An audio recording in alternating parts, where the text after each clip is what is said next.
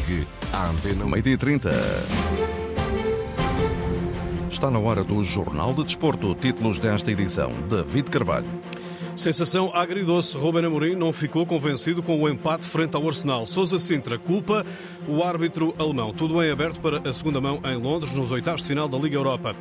Porto recebe o Estoril no regresso do campeonato. Emílio Rafael, que representou os dois clubes, diz à Antena 1 que Sérgio Conceição quer cerrar fileiras ao manter o silêncio. Depois do pesadelo com o Liverpool, o Manchester United goleou o Betis nesta ronda europeia, com Bruno Fernandes a brilhar.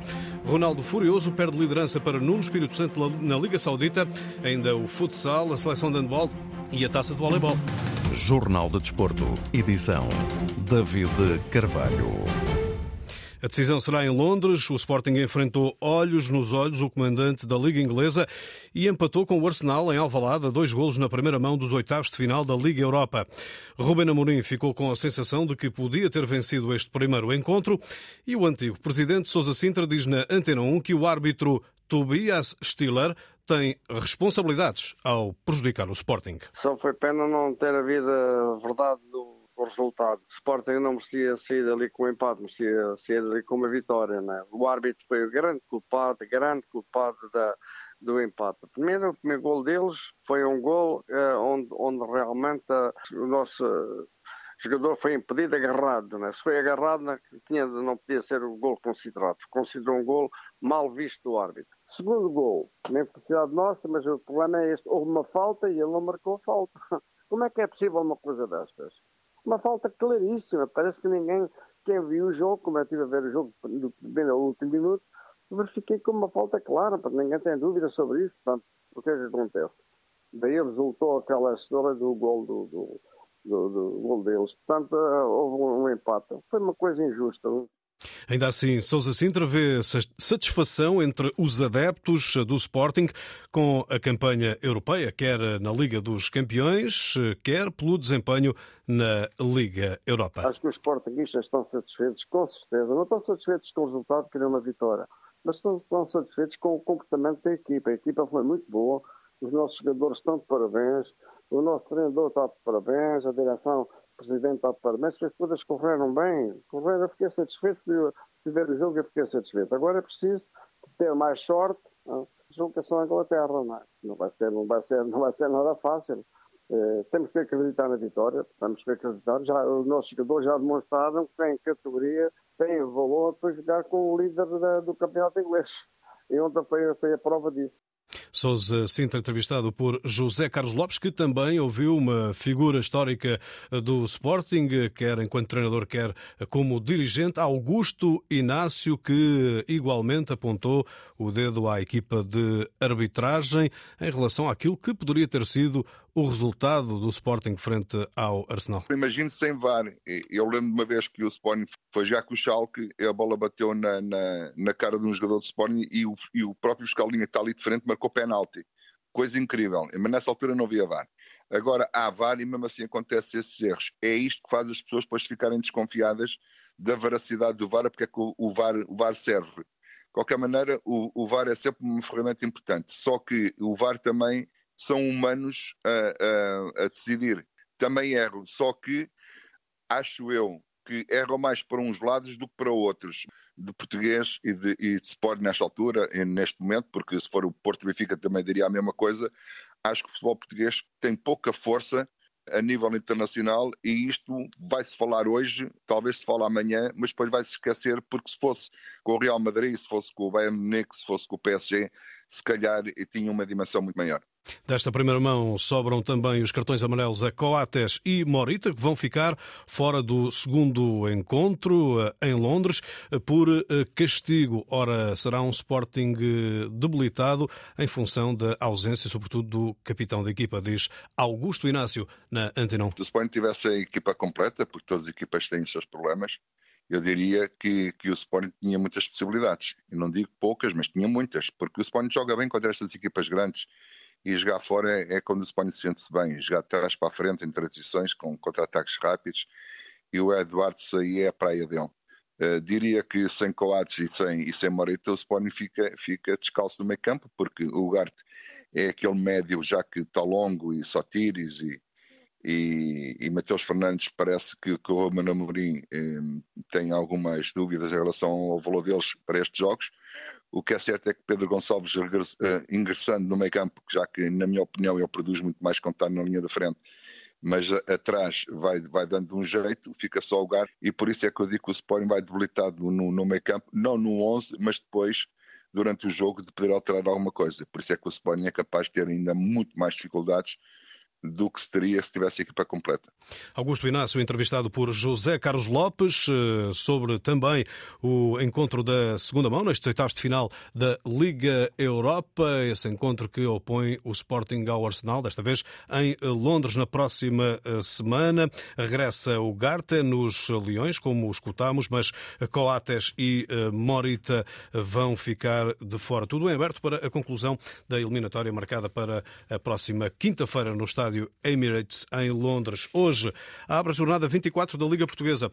O Futebol Clube do Porto recebe o Estoril Praia. Sérgio Conceição não fez a habitual antevisão do encontro, um silêncio que o antigo jogador do Porto, Emílio Rafael, entende como um gesto para cerrar fileiras e unir o grupo. Sérgio, onde ele tem que falar, é, é onde ele está a falar, de certeza que é para dentro. E ele aí vai falar de certeza absoluta e vai estar junto com os jogadores Aliás, a imagem de Sérgio Conceição, como foi estes, anos que tem estado no Porto, para além de um excelente treinador, um dos melhores da história do Porto, é como se fosse ele ainda tem aquele espírito de jogador. É como se fosse mais um ali no balneário. Não é preciso muito falar para fora. O que interessa é falar para dentro, falar bem para dentro, organizar bem e depois para fora fala-se dentro do campo. A equipa vai falar para fora com aquilo que vai demonstrar dentro do campo vezes, quando, quando se vem num resultado menos bom, foi o caso do jogo com o Porto com o Gil Vicente, principalmente em casa, às vezes mais vale cerrar fileiras, fechar dentro de casa, falar com a equipa, estar próximo da equipa e depois lá fora o próprio jogo vai ser a equipa a falar e o Sérgio a falar. Entrevistado por Ricardo Pinheiro, Emílio Rafael olha para a possível titularidade de David Carmo na posição do castigado Marcano como uma segunda vida no Porto à qual o Central vai querer agarrar-se com unhas e dentes. Deve ser aquilo que ele sempre ambicionou, não é? Jogar, jogar uh, ao mais alto nível, uh, fazer parte da equipa, ter importância na equipa, preponderância na equipa. Vai jogar ao lado do Pep, o que para ele também é sempre aquela referência, é sempre um uma grande ajuda jogar ao, ao, lado do Pepe, é diferente de jogar ao lado do outro central, como é óbvio. Uh, será sem dúvida um, um, grande regresso, será sem dúvida uma grande satisfação poder ajudar a equipa, estando no 11 titular. Emílio Rafael também abordou na Antena 1 os regressos determinantes ao 11 de João Mário e uh, Uribe. Regressos importantíssimos, que aliás a, a utilização, o número de jogos que têm jogado mostra exatamente a confiança que o treinador tem neles, a preponderância deles para a equipa. São dois reforços, entre aspas, não é? Muito importantes para este, para este jogo e, e para o resto do campeonato, mas mais para este jogo porque é o, que é o próximo.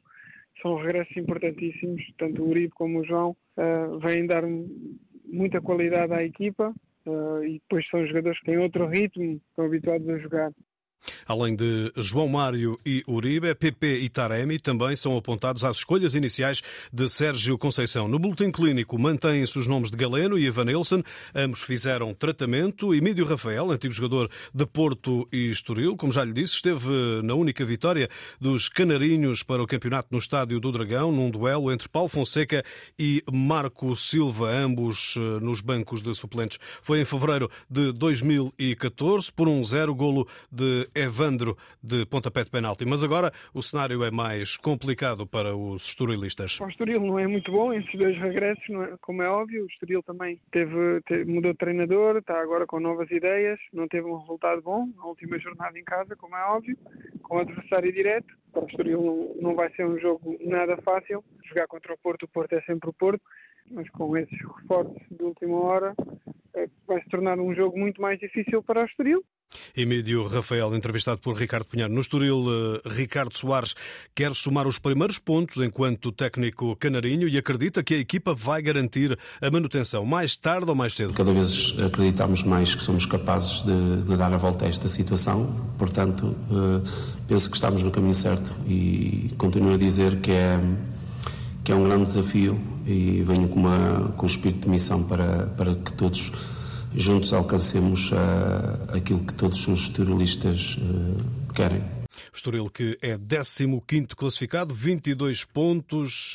O Marítimo está na zona de play-off com 16 e, portanto, há aqui uma diferença. Mesmo assim, Ricardo Soares a garantir que a equipa vai conseguir a tranquilidade mais tarde ou mais cedo. Ricardo Soares que não pode contar com Joãozinho, o capitão canarinho cumpre castigo neste Porto Estoril que tem início às 20h15. A pita Gustavo Correia relata o Fernando Eurico aqui na Antena 1 RDP África e RDP Internacional. O Benfica volta à competição no domingo, na Madeira, frente ao Marítimo, de José Gomes, curiosamente o último a vencer os encarnados enquanto técnico insular. Bruno Lage deixaria o comando técnico encarnado na sequência eh, desse desar. Neste momento, o Benfica atravessa grande momento, incluindo na Liga dos Campeões, eh, está nos quartos de final e também eh, lidera o campeonato folgado. Fábio Veríssimo é o árbitro escolhido para esse Marítimo Benfica, domingo, 18 horas, com relato aqui na Rádio Pública de Duarte Rebolo. Por cá, na Liga 2, o líder Moreirense recebe hoje o Penafiel a partir das 18 horas, no arranque da jornada 24. Ontem, na Liga Europa, destaque para a goleada imposta pelo Manchester United ao Betis de Sevilha de William Carvalho por 4-1. Bruno Fernandes brilhou e marcou após o pesadelo de 7-0 com o Liverpool. Eric Ten Hag, o técnico do United, deixou elogios e reparos ao capitão. O Bruno Fernandes foi o melhor jogador em campo. Isso mostra a sua personalidade. Jogou de forma brilhante no papel que lhe pedi. Foi o líder a construir o jogo, a partir de trás e em posse. Marcou o ritmo do jogo, teve ótimos passes entre linhas e a partir deles criámos muitas oportunidades. Por vezes tem que se controlar mais, deve utilizar a sua paixão em campo como um ponto forte e não deixar que se torne uma fraqueza. Ele sabe disso e sabe que há sempre margens muito curtas. Eric Tenag, treinador do United, sobre Bruno Fernandes. Quem também está bem encaminhado para os quartos de final desta Liga Europa é José Mourinho. A Roma venceu a Real Sociedade por 2-0. Outros resultados de ontem: Sevilha 2, Fenerbahçe de Jorge Jesus 0, União de Berlim 3, San Giloás 3, Bayer Leverkusen 2, Ferencváros 0 e Juventus 1, eh, Friburgo 0. Ainda o Shakhtar 1, Feyenoord 1. Resultados da Liga Conferência, primeira mão também dos oitavos de final: AEK Larnaca 0, West Ham 2, Sheriff 0, Nice 1, Anderlecht 1, Villarreal 1, Fiorentina 1, Sivaspor 0, Lech Poznan 2, Djurgården 0, Basileia 2, Slovan Bratislava 2 e Ghent 1, Başakşehir 1. O Al Nassr de Cristiano Ronaldo perdeu a liderança do Campeonato Saudita após derrota por 1-0 em casa do Al Ittihad. O internacional português não escondeu a fúria face a esta dupla desilusão. A equipa orientada pelo português Nuno Espírito Santo assumiu o primeiro lugar após a vigésima jornada. Marrocos pode estar na calha para substituir a Ucrânia na candidatura conjunta ao Mundial 2030, que também une Portugal e Espanha.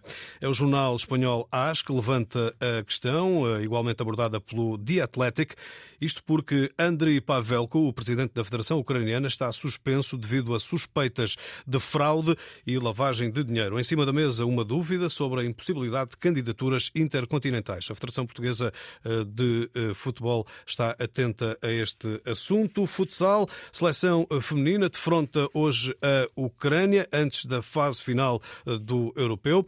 Hoje, em dia de jogo, é Sara Ferreira a fazer para a Antena 1 a antevisão desta dupla jornada de preparação com a formação ucraniana. Estamos focadas naquilo que é o nosso objetivo na meia final dia, uh, para dia 17. Uh, eh, têm sido duas semanas um pouco cansativas, com muitas, muita carga de treino, o que é normal, não é? Para prepararmos da melhor forma essa meia final do dia 17. é sempre bom disputarmos jogos com equipas fortes e, e temos essa possibilidade de fazer com uma equipa que também está na Final Four uh, do europeu. Sara Ferreira, que disse ao jornalista uh, da uh, Antena 1, José Carlos Lopes, uh, que não há equipas invencíveis, já olhando para o jogo do dia 17, frente à Espanha, que a terceira seja de vez essa conquista do tão ambicionado europeu. Costumamos dizer que não existe equipas invencíveis e a Espanha é um desses casos e nós estamos a preparar da melhor maneira uh, para que, que, desta vez a vitória sorria para nós. Esperemos que a terceira seja de vez, estamos a, a contar com isso e vamos fazer por isso.